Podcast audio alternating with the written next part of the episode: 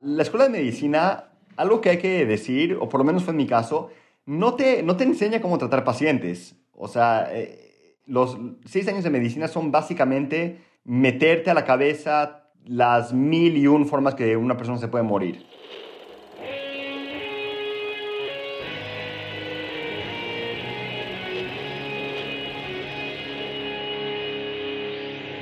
Bienvenidos a Volver al Futuro Podcast, donde platicamos con las mentes que nos impulsan a crear el nuevo paradigma de salud y bienestar, conducido por Víctor Sadia. Muy buenos días, muy buenas tardes, muy buenas noches. Hoy nos acompaña el doctor Alexander Sadia.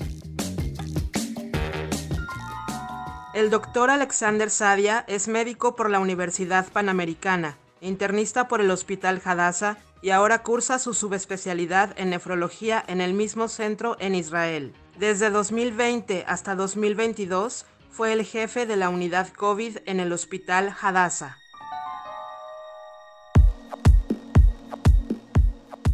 Alex, gracias por estar aquí. Gracias a ti, Vico. Qué emoción. A ver, yo te tengo, eh, te recuerdo como alguien de 18 años, una persona brillante, estudiosa, lectora, filósofa, artística, y que tenía ganas de comerse al mundo, pero no tenía idea por dónde empezar ni qué hacer. ¿Cómo fueron esos años para ti y qué es lo que te terminó llevando a medicina? Pues tienes razón en la parte de, perdido en el mundo, eso sí lo estaba, eh, saliendo de la prepa. Como muchas personas creo, no tenía idea de lo que quería hacer. Una responsabilidad muy grande decidir qué quieres hacer el resto, de tu vida en, a los 18 años. Y, o sea, lo que me gustaba hacer era leer, como, como dices, pero aparte de eso, no mucho más. O sea, no sabía eh, mucho más del mundo. Entonces, en, para matar un poco de tiempo, me fui a Estados Unidos a hacer college, a Nueva York, y estudiar, o sea, me enfoqué en filosofía, literatura, historia, que me interesaron mucho, pero no me dieron muchas, o sea, mucha idea o dirección en mi vida de qué es lo que quería hacer. O sea, profesor de, de universidad no, no, no me latía mucho esa edad. Y, en fin, eh, en medio de la, de la, del college decidí meterme una clase completamente diferente a lo que estaba viendo y eso fue biología. Y en la biología había algo nuevo y algo que no conocía, que era una belleza, eh, primero que nada objetiva, o sea, esto existía, esto no estaba en el aire como muchas de las teorías que estaba leyendo y estudiando. O sea, así funciona la clorofila, así funciona el corazón, así funcionan los órganos del cuerpo, las células. Y me introdujo un mundo espectacular, muy, muy, muy complejo, muy complicado y complejo, pero con mucha belleza. Y me metió a la cabeza la semilla de que a lo mejor y la ciencia podría ser algún camino eh, para estudiar. Y una vez que llegué a, México de vacaciones, mi papá, me preguntó qué es lo que quería hacer con mi vida. Le dije que no sé, o sea, que no tenía idea, eh, pero que a lo mejor algo en la biología, algo en la medicina. Y me dijo, pues si quieres ser médico, vente a México. Aquí hay muy buenas escuelas y mucho más barato, por supuesto. Y no sé por qué decidí hacerlo, o sea, salté, o sea, nunca había llevado ciencias en la, en la, en la prepa o muy, muy básicas, nunca fue mi interés. Y por alguna razón pensé que, que podría hacer eso el resto de mi vida, habiendo tomado una clase. Eh, o sea, la verdad lo que pensé fue, creo que por lo menos seis años lo podría estudiar. O sea, me va a mantener suficientemente interesado. Ya si después no quiero ser médico o algo así, eso después lo voy a ver. Pero por lo menos estudiar medicina lo podría hacer. Y sí, o sea, me enamoré. ¿Qué te enamoró? ¿Te, recuerdas algún momento así que digas, o sea, así amor? Eh, sí, eh, recuerdo varios. Los primeros dos, tres meses de la carrera me compré mis libros y nunca los abrí, porque pensé que me iba a acabar saliendo. O sea, dije, o sea, no sé qué estoy haciendo acá. Aparte, cuando entras a medicina, eh, te hablan, y sabes, de que la medicina es una vocación que la gente tiene desde niños y que es, algo con lo que naces. O sea, que casi necesitas ser un, super, un superhombre para poder estudiar medicina. Yo dije, no, pues yo no soy esa persona. Eh, y todos mis compañeros, pues sí, desde chiquitos quisieron ser médicos y sus abuelos eran médicos, sus papás. Y yo no compartía eso. Entonces dije, pues a lo mejor esto no es para mí.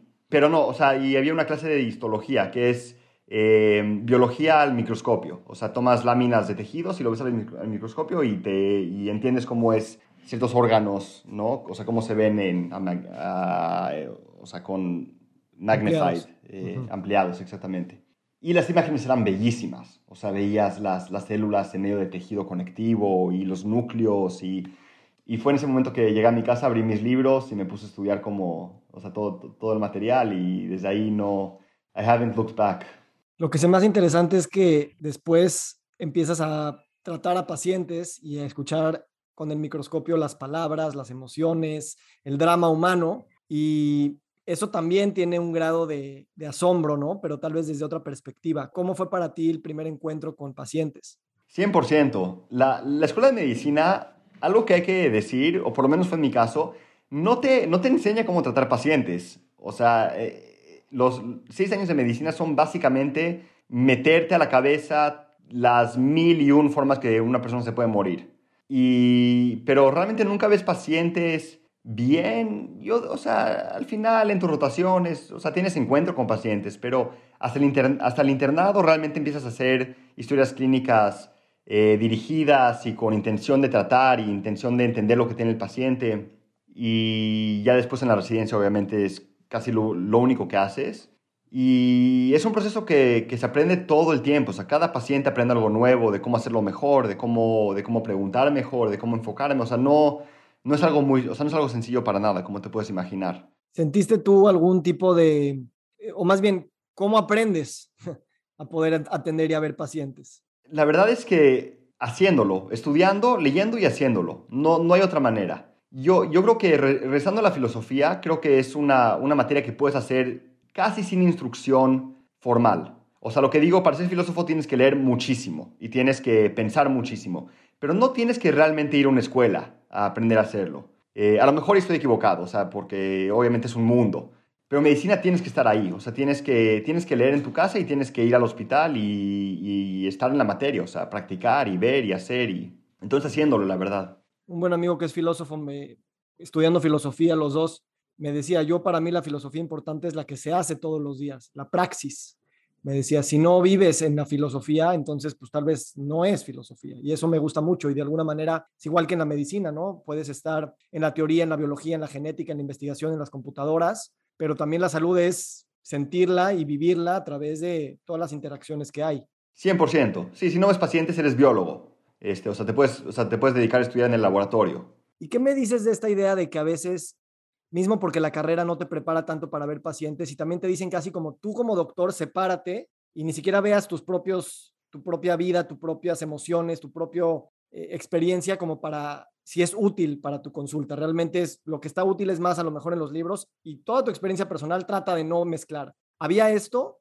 No, no explícitamente, eh, pero sí hay un entendimiento de que tienes que abordar el paciente desde un punto un poco retirado. Ahora, no digo que, o sea, en ningún momento me enseñaron a ser frío con el paciente y verlo de manera completamente objetiva. Y creo que, o sea, me, dijeron varios profesores que eso no es posible. Eh, lo que sí es que vas a ver pacientes que están sufriendo muchísimo, que tienen mucho dolor, que muchos con vidas muy, muy desafortunadas en términos de, de, salud. Muchas veces pues, pacientes con enfermedades muy largas, muy, muy graves, muy dolorosas, por, a las cuales no hay mucha solución y pues tú tienes que hacer tu trabajo y tienes que intentar ayudarlo de la, de la, mejor manera que puedas. Y para eso como persona te tienes que, o sea, la empatía siempre es, es, es importante, pero eh, creo que es más importante la, la, la compasión que la empatía. Eh, no sé si me explico. Sí. O sea, no, no meterte muchos en sus zapatos porque no vas a poder con todos. O sea, y de repente si hay unos que, que, que no tienes de otra y porque la historia o los conoces mucho tiempo y te cae muy bien y ya sabes, o sea, sufres por el paciente y sientes con él, pero siempre hay que abordarlo con, con, con mucho respeto, primero que nada, mucha compasión y también saber que tú estás ahí no para ser un amigo y escucharlo, sino para hacer tu trabajo como médico, o sea, que es ayudarlo como puedas. Y así, y así el trabajo ya se vuelve realmente ser su amigo y estar por, por él, si no hay mucho más que ofrecerle en términos de salud, entonces pues ese es, lo, que, lo que haces, pero o sea, hay niveles. Te quiero hacer dos preguntas relacionadas a esto. El primero es, tú ahorita estás en tu internado en Adasa, en Jerusalén, y me has hablado que a lo mejor tus experiencias más importantes de la medicina que tú vives es cuando llega un paciente muy de muy alta edad al hospital y ya están tal vez en las últimas y ahí es cuando realmente te sientes como existencialmente presente en lo que es la medicina. Platícame un poquito de eso porque está muy relacionado a lo que acabamos de decir. Claro, primero una corrección. Acabo de acabar la residencia de medicina interna hace cuatro días, exactamente. Entonces, esa, esa parte del entrenamiento ya lo acabé. Y justo en mi última guardia, o sea, tuve, o sea, la última guardia fue el sábado, eh, me llegó de todo, incluyendo uno de ese tipo de pacientes, una paciente bastante, bastante mayor, muy enferma. Y muchas veces el instinto siempre es actuar, y siempre es hacer, y siempre es eh, em, ya sabes, ofrecer y meter y intentar hacer todo lo que se pueda pasar para salvar la vida. Y muchas veces no podemos hacer eso. O sea, los doctores tratamos enfermedades y podemos ayudar muchísimo, pero no podemos contra la muerte. O sea, eso, todavía no lo hemos resuelto. Y a veces lo mejor que puedes ofrecer a una paciente es una muerte digna y una muerte sin de más sufrimiento de lo que se debe, o sea, sin, sin líneas y sin intubaciones y sin, ya sabes, mil, miles de cosas que podemos hacer para, para mantener el corazón latiendo unos minutos más, que eventualmente sabes que es una, una batalla perdida. Pasa cuando la familia te pide, ¿no? Te dice, a ver, haz todo lo posible y tú tienes que hacerlo tal vez por ley, pero tal vez no quieres. Es que es ese dilema tan, tan cañón. Claro, como dije, hay que hacer el trabajo. Y el trabajo es ser médico y, tratar al paciente. Y por ley, aquí en Israel, por lo menos, donde estoy ahorita, sí, o sea, no, no, no, no hay, este, obviamente no hay eutanasia. Y si la familia quiere que hagas alguna maniobra o alguna cosa, pues hay que hacerla. Y sí, pues hay que hacer todo lo que se puede. O sea, sea obviamente platicas con la familia, dices el pronóstico, dices lo que se puede hacer, lo que no se puede hacer. Eh, pero al final del día la familia decide y pues hay que hacer, hay que respetar a la familia aunque a veces se sienta que es una falta de respeto al paciente, pero es un poquito difícil explicar eso en ese momento. La otra pregunta relacionada es cómo, o sea, ahorita te has vuelto cada vez más el, médico de la familia, ¿no? Y entonces estás cerca de lo que sucede a cualquier miembro de la familia y pues ahí está Alex, vayan a preguntarle, ¿cómo, cómo es para ti esta responsabilidad y esta también eh, entanglement emocional brutal? Que, ¿Cómo es para ti vivir eso? muy buena pregunta. La verdad es que es muy extraño. Primero que nada, los familiares siempre vienen con, con, con quejas muy raras. Nunca es un caso clínico fácil, ya sabes. Este, bueno, por lo menos en mi experiencia. es, es, algo chistoso. O sea, nunca es clear cut. Em, dos, eso que dicen que, que, que, un doctor no puede tratar a una persona que quiere o que ama, a un familiar, creo que tiene varias cosas de verdad. Porque eh, o sea, de hecho salió un estudio, no, o sea, hace unos años, que, que encontraron que, cuando un doctor trata amigos o, familiares, generalmente se complica el, el, el, cuadro más de lo debido y se cree que es porque, pues, un médico, o sea, o sea cuando yo conozco a, mis amigos, a mi familia y me piden consejos, pues no hago una historia clínica tan detallada como haría con un extraño. Uno, porque es incómodo, dos, a lo mejor porque siento que ya sé bastante eh, entonces, no, la interrogación no es igual, la exploración física generalmente no se hace como se debería. Después si algo no sale como tú quieres, te pones nervioso. Entonces, este, e, es complicado. O sea, cuando, o sea, obviamente me, me, me, o sea, me gusta dar recomendaciones y sugerencias y si es algo fácil, pues obviamente ayudar con eso, pero si veo que se está saliendo un poquito más de lo, de lo normal o, o que está un poquito más difícil, entonces yo creo que siempre es buena idea eh, referirlo, aunque sea tu especialidad. O sea, puede estar este, pendiente al caso, pero, pero es extraño. No, o sea, no es normal. ¿Sabes qué me pasa a mí? Que como empresario eh, me pasa igual, ¿no? O sea, cuando se trata una decisión de mi empresa, emociones, diagnósticos muy profundos y nada más hay parálisis. Pero cuando me piden consejos de otra empresa, súper pues, fácil, lo tengo súper claro, yo haría esto, esto y se resuelve. Claro. Ahora, ahora dijiste algo muy interesante, dijiste, cuando, cuando un familiar viene a ti, o sea, no es clear cut, ¿no? ¿Qué, nos dice eso? O sea, nos dice tal vez que cuando vas con un médico que no le tienes tanta confianza, no te atreves a ir más profundo, no le quieres decir todo o nada más lo que crees que necesitas decirle para que él te dé la respuesta, no sé si que buscas o que tal vez que él podría saber nada más con esa información, o por qué sucede que viene contigo mayor, como dices, casos rarísimos con la gente cercana tuya. Eh, no sé, o sea, obviamente lo dije un poco, eh, o sea, de broma, porque no siempre es así. O sea, sí tocan las faringitis y las, los dolores de panza, cosas así. Pero creo que, o sea, creo que es contrario. Creo, creo, creo, creo que con un, perdón, con un médico normal que no conoces, eh, yo me imaginaría que sería más fácil decir más cosas, ¿no? Porque no lo conoces, es un extraño, pues qué importa si, si sabe esta información.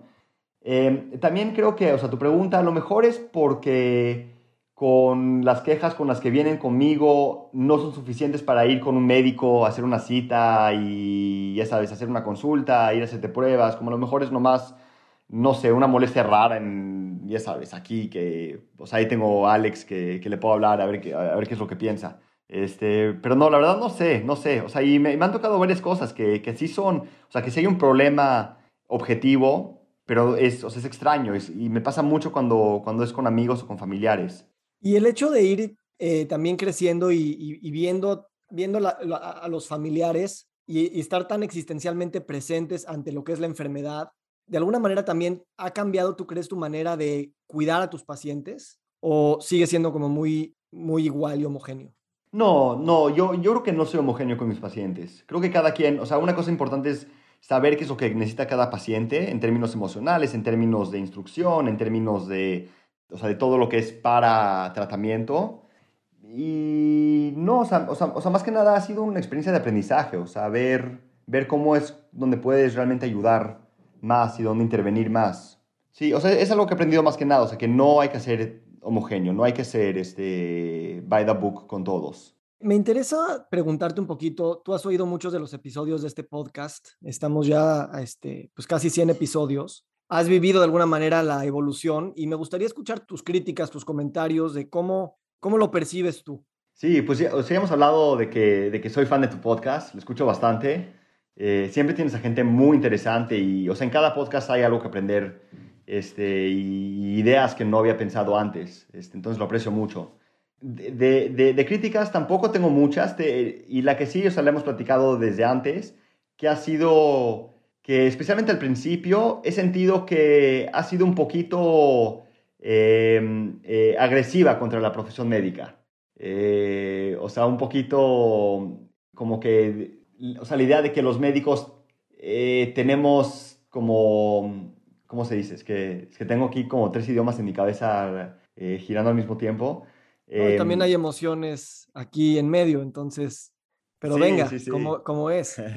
O sea, sí, o sea, un poco crítica, un poco, un poco not fair al principio. Eh, que creo que sea, o sea, que, que, ha cambiado mucho en el transcurso de tus pláticas. Creo que, o sea, todos los médicos con los que he trabajado, o por lo menos la gran mayoría, son todos personas súper bien intencionadas, que lo único que quieren es ayudar a sus pacientes y ejercer la mejor medicina posible. Y entiendo de dónde viene tu, o de dónde venía tu crítica a la medicina. O sea, no, no me agarró por sorpresa para nada porque pues sí hay, o sea, también, o sea, primero que nada en la media, o sea, en Hollywood, en las películas, el, siempre ha habido la, la idea del, del, científico frío con su bata, que ya sabes que generalmente es el villano de la película, o, o, el médico que le dice al paciente que tiene seis meses para vivir y acaba siendo que, ya sabes, que se fue a un retreat y que hizo no sé qué y que realmente se le curó, se fue en remisión.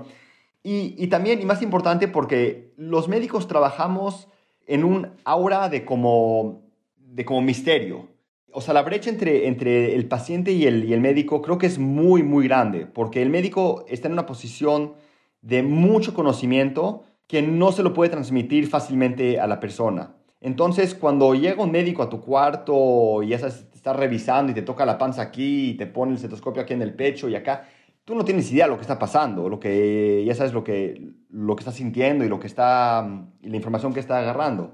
Entonces es, es, es, difícil este, realmente entender lo que está pasando ahí. Yo te agradezco mucho esa, esa observación que me has hecho y que lo haces ahora, porque definitivamente, y mucho cuando empezó este podcast, era esta necesidad de hablar de cosas que la misma profesión médica estaba teniendo nuevas, nuevas versiones de, lo que estaban haciendo bien y mal los médicos. Y yo me sentía de alguna manera un abogado de eso, un amplificador de esas voces y a veces hasta un activista. Y creo que de alguna manera me ayudó a identificar esa, esa rebeldía inicial que uno tiene que decir, no me gusta esto, no me gusta esto, para poder encontrar mi propia identidad. Y luego quiero continuar trascendiendo esta idea de que es buenos contra malos, tontos contra inteligentes, ¿no? Porque también cuando criticamos algo, lo descalificamos. Y eso es eso es una, eso es una mala dialógica y es una, también una autoperpetuadora del problema, porque entonces nada más estás haciendo dos bandos, cuando realmente, como dices, el objetivo siempre es el mismo. Entonces yo creo que sí lo he ido matizando. A veces, claro, el, el, mismo enojo se sale en las palabras que uno escoge para hablar o en los invitados que invita al podcast, pero de ninguna manera, este, o sea, sería iluso pensar que vas a criticar lo que te dio vida y que te mantiene y que ha dado tantas maravillas como la ciencia y la tecnología y, en particular la medicina. Entonces, para construir hacia el futuro, no es tanto como escuchar todas las perspectivas, sino más bien saber que tal vez son realmente la misma cosa, nada más que según tu, tu, capacitación, tu educación, tu sistema, tu entorno, pues ves la vida como la ves. Y creo que mi, mi meta ha sido tener varias ópticas simplemente para saber que la realidad es mucho más grande que aunque tuviéramos mil ópticas para verla. Claro, y, algo que tú haces muy bien es traer las ópticas eh, más relevantes eh, a la conversación, porque son, son puntos de vista que los médicos generalmente no tratamos. Y, y pues obviamente no es secreto de que la medicina todavía está bastante incompleta, o sea, no, todavía no sabemos todo y estamos muy lejos todavía de. Este, hay muchas, o sea, la medicina siempre llega hasta un nivel y hay cosas que se pueden curar, pero generalmente no va a ser de curar cosas. O sea, por lo menos en mi profesión como, como médico internista y ahorita que me voy a nefrología a tratar los riñones, pues voy a estar tratando con enfermedades crónico-degenerativas que, que pues van a progresar. Mi trabajo va a ser hacer que progresen más lentamente y mantener al paciente sintiéndose lo mejor posible por más tiempo. Pero pues todavía no sabemos tratar muchas cosas y pues entiendo el enojo también muchas veces, por, por lo menos de parte de los pacientes, que no tenemos mucho que ofrecer y, y nos gustaría sí. Y pues en ese momento cada punto de vista eh, es válido porque, porque pues la solución puede estar en diferentes lugares. Y hace ratito mencionabas cuando describías la carrera de medicina, es, pasas seis años aprendiendo todas las formas en las que te puedes morir, ¿no? Y, y de alguna manera creo que, que, ahí sí, y esto sí es una opinión directa, ¿no? No es una crítica ni, ni otra vez, pero es, sí la medicina ha sido mucho más para evitar el dolor y la muerte que para generar bienestar y alegría y felicidad. Tal vez no es el rol de la medicina, pero definitivamente podríamos pensar que las ciencias de la salud no se han enfocado en ver las condiciones del bienestar tanto como las cosas para prevenir o tal vez eh, controlar o aliviar ya los problemas cuando están enfrente. ¿Es tu, ¿Es tu opinión y crees que la medicina debería también de preguntarse estas cosas? Sí, claro, muy buena pregunta. Eh, yo creo que en, que en, general, sí, históricamente la medicina ha sido obviamente reactiva, o sea, ha sido de, de, de, de tratar enfermedad cuando se presenta enfermedad y no tanto de prevenir. Eh, esto ha cambiado bastante en los últimos, me gustaría decir, o sea, bueno, se remonta a los 70, pero realmente en el mainstream médico, yo creo que en los últimos 20 años, a lo mejor 30 años, este, donde ya en los libros de medicina eh, la prevención tiene una gran, o sea, un, un, papel mucho más importante y fundamental y siempre que, siempre nos, nos o sea, ya tenemos clases de, de, de nutrición y, y, obviamente para la diabetes, por ejemplo, que es un tema que tú te enfocas mucho, este, siempre se empiezan todos los artículos nuevos, todos los libros, siempre empiezan con, obviamente, cambio de estilo de vida, hay que bajar de peso, hay que comer mejor, hay que hacer ejercicio, esa es la mejor manera de prevenir y tratar diabetes pero pues mucho de la investigación de medicina no se enfoca en eso, yo creo, se enfoca mucho más en tratamientos y en, en estrategias para curar lo que ya hay o tratar lo que ya hay.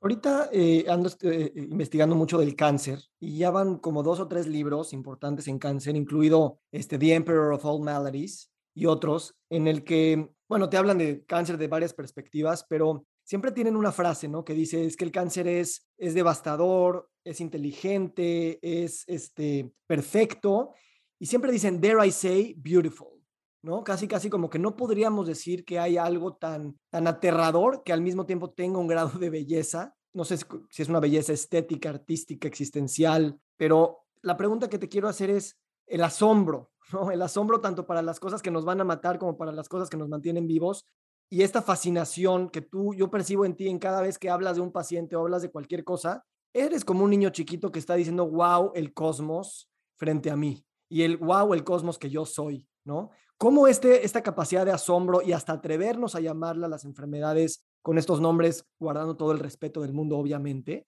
nos hace tal vez mejores médicos, podría ser? Sí, yo creo que sí. O sea, primero que nada, si no tienes o sea, hay que tener primero mucho respeto a las enfermedades que estás tratando y parte del respeto es eh, el asombro, la, o sea, porque son cosas, o sea, son cosas que son más grandes que tú, son mucho más chiquitas que tú también al mismo tiempo, son mucho más viejas que tú y, pero de todos modos son, son entendibles, o sea, es posible entender lo que está pasando lo cual a mí es lo que más me asombra o sea, de todo. O sea, el hecho que, que todo es realmente understandable, ¿no? O sea, que el cerebro no, no, no parece que haya sido hecho para eso, pero igual ahí lo tienes, o sea, se puede estudiar y se puede entender y puedes tener insights y puedes eh, desarrollar tratamiento y muchas veces ganar. Y el cáncer es, el cáncer es esas enfermedades que, que hasta el nombre, hasta decir la palabra cáncer, da miedo, ¿no? Es, es un ente que vive ahí. Y es que es la biología misma, o sea, es, es, es la reproducción. O sea, un, un, buen libro para complementar el de The Emperor of All Maladies creo que es The Selfish Gene de Richard Dawkins, donde entiendes que realmente el punto de la vida es reproducirse, sin punto, pero es el punto de, del DNA, o sea, no hace nada más. El DNA, el DNA construye un cuerpo que vaya a hacer que se reproduzca él mismo, o sea, el DNA mismo. Y ese es uno de los grandes argumentos de hablar del cáncer como una enfermedad ahorita metabólica y tal vez hasta evolutiva. O sea, el cáncer ha evolucionado de una manera espectacular porque pues, ha, mantenido su propia supervivencia, encontrando las maneras de mutar eh, las cosas necesarias para poder seguir sobreviviendo de una manera increíble. O sea, es tal vez nuestro mejor enemigo, precisamente porque tiene tanta poder evolutivo como nosotros lo hemos tenido para estar aquí. Claro, lo, lo, vemos con el cáncer y también lo vemos con, este, por ejemplo, la resistencia antibiótica que, que, desarrollan los, las bacterias. ¿no? O sea, es, es, es, una guerra contra la evolución, este, lo cual es, eh, uno, da miedo, eh, es difícil, y dos, sí, es muy complejo. Es, como, como decimos, son procesos que, que están ahí actuando por miles de millones de años. Ahorita hay una, conoces la, la palabra antropoceno, ¿no? Que es esta idea de que el ser humano a partir de cierta época ya está tomando en sus manos el futuro del, del, planeta en términos de que ya tiene un impacto que ya va más allá de las fuerzas naturales. Y ahorita estoy leyendo un libro que habla del, del no importa el nombre, pero lo que dice es, ya no es tanto un tema de cómo podemos autoevolucionar nosotros, autoconocernos o autocrearnos, sino cómo podemos hacer la simpoiesis, o sea, siempre estamos construyéndonos en simbiosis, ¿no? En simbiosis con las bacterias, en simbiosis con los animales y las plantas.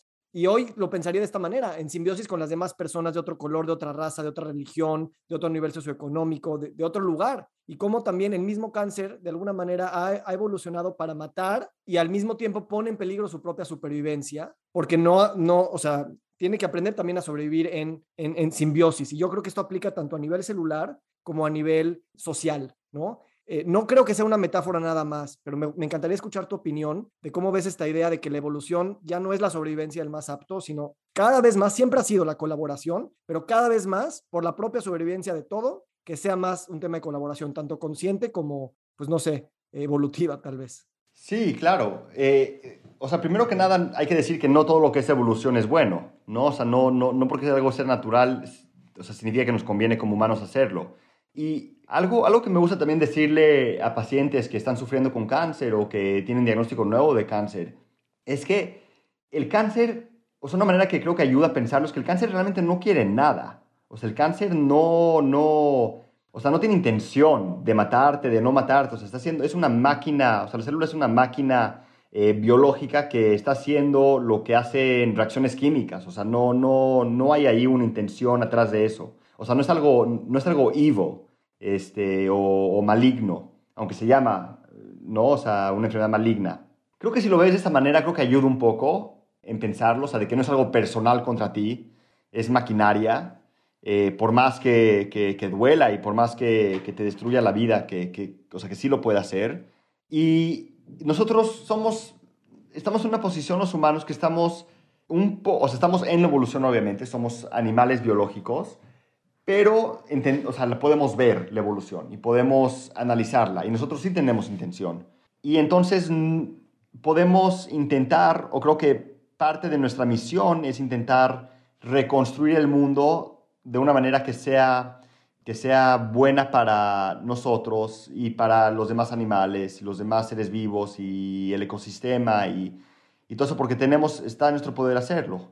Entonces sí, o sea, creo que, que, la simbiosis es una muy buena estrategia y está en nuestras manos, pues, implementarla o crearla hasta eso. Para ello, siento que aquí el rol de las palabras, del arte, de la narrativa, es muy importante, ¿no? Porque tal vez, como decías, la misma palabra cáncer te da miedo y mismo dices, estamos en el poder de poder crear eso.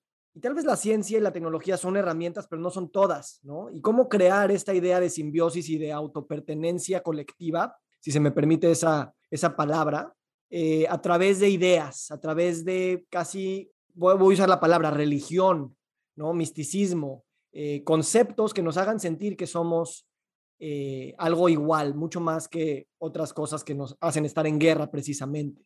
Tú eres artista y eres músico y dibujas y tocas piano y guitarra y, ¿cómo qué similitudes ves entre crear arte y crear medicina? Uy, buena pregunta, difícil pregunta. En la escuela de medicina te preguntan, una de las, primeras preguntas es, ¿por qué quieres estudiar medicina? Y la mayoría de las personas respondían que es porque quieren ayudar a las personas y quieren este, evitar sufrimiento y quieren, eh, eh, ofrecerle eh, tratamientos y, cosas a personas que necesitan, los cuales son obviamente sentimientos muy honorables y importantes. Y parte de la razón por la que yo pensé que yo no lo iba a hacer como médico es porque yo no, yo no entré a medicina con esa, con esa idea. O sea, obviamente ayudar a personas siempre suena bien, pero a mí, a mí me interesaba la ciencia de la medicina, o sea, me, me, interesaba el conocimiento de la medicina. Y el arte creo que es otra forma de conocimiento, es otra forma de, de conocer, entender y relacionarte con el mundo. Entonces, si únicamente pudiera hacer medicina, pues creo que me sentiría un poco incompleto y, si únicamente pudiera hacer arte, como no soy tan bueno en el arte, pues también me sentiría incompleto. A mí, a mí me encanta defender la ciencia, la idea de la ciencia, entonces lo voy a hacer un poquito. Este, que la ciencia, como bien dices, es una herramienta únicamente. No es un tema, no es un área de conocimiento, es una herramienta que se puede aplicar a creo que todas las áreas de conocimiento, o a la mayoría, que es básicamente aplicar una metodología para que evitar, que, evitar decir tonterías, evitar decir cosas que, que no son verdad. Porque una realidad de nuestro universo es que es un universo muy contraintuitivo, en el sentido de que lo que vemos no es lo que es realmente, lo que parece no es lo que es. Eh, y por eso es que las mentes más brillantes de, de, la humanidad, este, eh, Platón, eh, Aristóteles, Nietzsche, Kant, decían cosas increíblemente brillantes eh, increíblemente trascendentales, pero igual la mayoría de veces incorrectas. O sea, no, así no funcionaba el mundo. O sea, el mundo, el universo no funciona como lo describió Platón, ¿no? Por más bonita que, que, que haya su, su, narrativa. Y porque, creo que es porque no tenían el método de, de, la ciencia, que es un método para, dar, para ver si lo que estás diciendo tiene relevancia en el mundo. Si cuando lo pones en, en el laboratorio que es el universo, en el mundo, si va a funcionar. Y muchas veces no es así, o sea, no funciona. Pero lo que acabas descubriendo es algo nuevo. Y dices, ah, ok, esto está chistoso, no pensé que esto iba a pasar, hay que ver este camino y de ahí salen los, descubrimientos. Entonces creo que en principio siempre es bueno asegurarte que lo que estás diciendo no es una tontería. Este, y intentar tener, tener buenas razones por creer las cosas que crees. Aunque sea, o sea, y, no, me, y no significa que hay que que hay que todo verlo de un, bajo el microscopio y todo, ya sabes, este, meterlo en laboratorio, pero, pero sí siempre cuestionarte tus ideas, siempre cuestionarte tus creencias. Este, porque las creencias son cosas importantes, ¿no? O sea, las creencias, las creencias no, no, no, solamente son ideas que tienes en la cabeza, o sea, las creencias son, son la manera en que actúas en el mundo o que determinan tu comportamiento en el mundo, ¿no? Si yo creo en la gravedad, entonces pues no voy a saltar de un edificio porque yo creo que me voy a caer al piso y me voy a morir o romper una pierna. Y eso es aunque realmente no entienda la gravedad, pero igual creo en ella, ¿no? Y así aplica todo lo demás. Entonces creo que igual el arte, o sea, el, el, el, arte cuando... El arte lo pones a prueba científica casi cada vez que haces un concierto o que tocas o que, o que vas a un museo, ¿no? O sea, estás ahí, vas, vas a un museo, pagas el boleto y ver si me voy a emocionar. Y entras y dices, o sea, si, si te emocionas, ¿no? O sea, ahí ves a Van Gogh o Dalí o lo que sea, o lo que, sea que estés viendo y, y, te, y te nace algo en, en ti. Entonces, este, sí, esa es mi defensa a la, ciencia, que creo que es aplicable casi en cualquier ámbito de la, vida humana. Me encanta, porque también al mismo tiempo la ciencia necesita un poquito de locura, necesita un poco de decir tonterías para que no se nos ocurran ideas que no estaban ahí y para descubrir esos universos escondidos. Entonces, de alguna manera, creo que es, es imposible hacer avanzar en ciencia si no hay también una curiosidad artística de pensar hipótesis locas y que después nos lleven a construir eso. Eso en la tecnología es muy, muy claro, ¿no? Y primero soñar en el avión y después construirlo. Pero al igual, o sea, al igual es si estás viendo el, el, espacio y decir, a lo mejor no, esas estrellas no están tan cerca como aparentan. ¿Y qué pasaría si tuviera yo? Entonces, eso es muy, muy, el magical thinking es parte del proceso científico. Eh, claro, claro, claro. O sea, eh, eh, tienes toda la razón. O sea, y quiero corregirme. O sea, sí se permite decir tonterías. Eso, eso, es, eso es muy básico y eso es muy importante. Hay que siempre decir tonterías.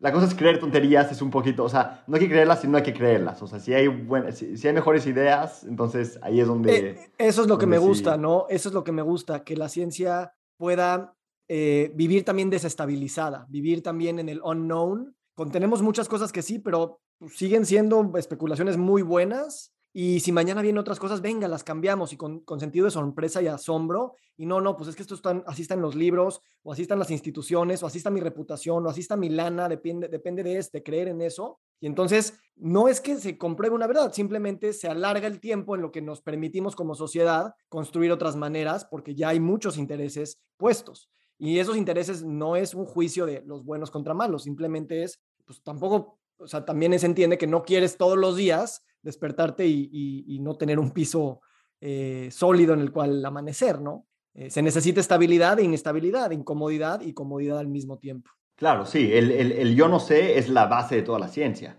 Este, y, es la, y es el statement más importante que uno puede decir, ¿no? Ante un universo tan complejo y tan enorme. O sea, no tengo idea. Este, y poco a poco, pues podemos, con suerte, empezar a, a sacar y escarbar y sacar más ideas y tener un poquito más de idea eh, siempre sabiendo que podríamos estar increíblemente equivocados y siempre dejando eso abierto. ¿En qué contextos eh, te atreves tú, te has atrevido tú o, algún médico se atrevería a decirle a un paciente no sé? Uy, yo, yo creo que lo, que lo hago seguido. O sea, eh, obviamente menos y menos entre, entre más y más sé o creo que sé. Pero creo que el decir no sé se vale mucho porque no, o sea, nunca se que me voy a quedar en el no sé. Este, siempre, siempre vamos a investigar más, a leer más, a estudiar más, a, o sea, aprender más. Eh, yo creo que el decir no sé es mejor que mentir a la, persona y, y, y, eso es darle algo que, o sea, para aparentar que sabes, dar alguna cosa que sabes que no va a ayudar o, o mentirlo. O sea, creo que eso no es lo correcto. O sea, yo creo que decir no sé este, se vale. Si la persona te tiene paciencia, entonces mejor aún. O sea, juntos, juntos vamos a aprender más.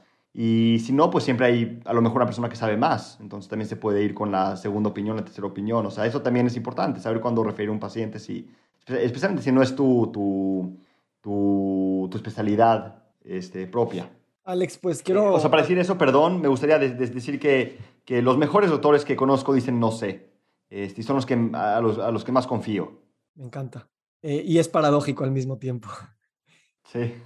Alex, quiero agradecerte esta plática. Me gustaría saber ahorita, o sea, ¿dónde te, estás ahorita? ¿Qué tienes? ¿34 años? 33, sí. 33 años. ¿Cómo te ves en los siguientes 20 años? ¿Qué es lo que quieres vivir y qué es lo que quieres sentir? ¿Cómo, cómo, cómo te proyectas hoy como esta persona integral y buscadora que eres? Wow, esta creo que es, creo que es el mejor, el peor momento para hacer esa pregunta es que 20 años es mucho tiempo. Yo, yo, yo desde que entré a la medicina he estado viendo de 4 años en adelante. Este, acabo de acabar la, especialidad de 4 años y medio y ahora me estoy viendo una especialidad de 3 años a la sub. Y ahorita estoy en Israel, como ya mencioné.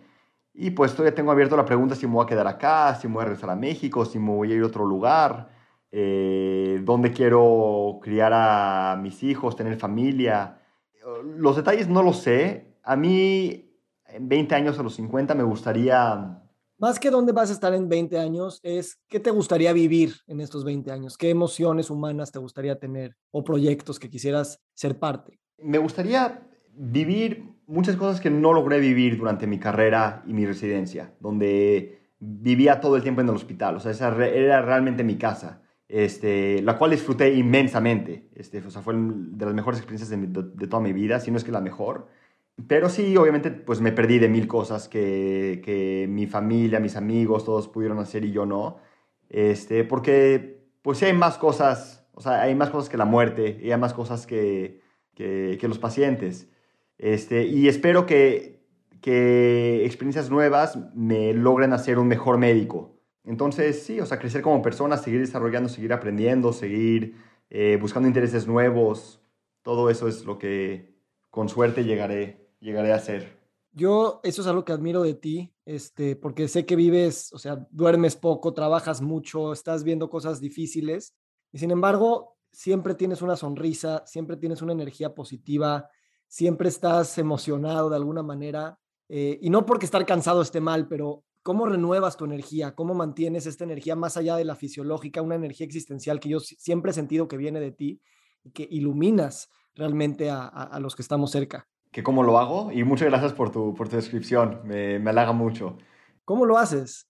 Pues creo que, creo que de la misma manera que tú lo haces, creo que somos similares tú y yo. Yo también te veo con, o sea, de la misma actitud, de la misma manera. Y mi manera de hacerlo es, a veces ni desconectándome de la medicina, o sea, escuchando, escuchando un podcast en mi casa, eh, estando con mi esposa o con mi perro, eh, saliendo, o sea, cosas normales. A mí, a, a mí me, me, me renueva estar estimulado. No sé si, si, tiene sentido. O sea, aprendiendo cosas nuevas y viendo cosas nuevas y, no, y no estar estancado en un lugar. E, eso es lo que más me, me, me, me, frustra. Entonces, sí, así, así lo hacemos. Me encanta. Pues para mí va a ser un privilegio, como siempre, estar cerca de ti y ver cómo esta conversación va a avanzar en los siguientes 5, 10, 20 años. también. Eh, no vamos a tener más respuestas, pero esperemos seguir compartiendo estas sonrisas por las preguntas que van, van, saliendo. Sí, sí, sí. Yo, o sea, por si no, o sea, por si no lo has dicho, eh, tú y yo somos primos y yo te quiero muchísimo, te tengo muchísimo respeto, mucha admiración y, y sí, por lo menos en los próximos 20 años quiero que hayan muchas conversaciones como estas.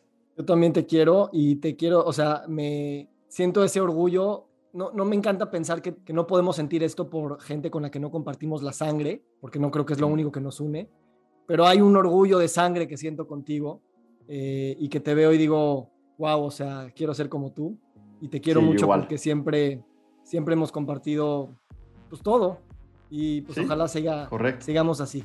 Gracias por este espacio. Gracias a ti, Vico. Un gran abrazo.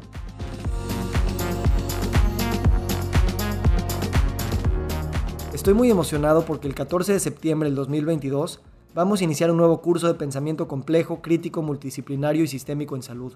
Te quiero invitar a que le eches un ojo al temario en victorsadia.com en la sección de cursos. Este es un curso que está lleno de contenido y que nos va a ayudar a repensar la salud desde distintas ópticas, no solamente la médica y la fisiológica, sino también la cultural, social, política, económica, agricultural y darnos cuenta que la definición de salud es algo que de alguna manera rebasa lo que estamos acostumbrados a pensar y a vivir de manera sistémica. También hablaremos de los nuevos paradigmas de salud y bienestar como medicina funcional, medicina de estilo de vida, wellness, coaching, y además estaremos siempre en contacto con nuestros viajes personales a través del viaje del héroe y de sanar y de a través de la vulnerabilidad reconectar entre nosotros como comunidad y como co-creadores de nuevos paradigmas de salud y bienestar.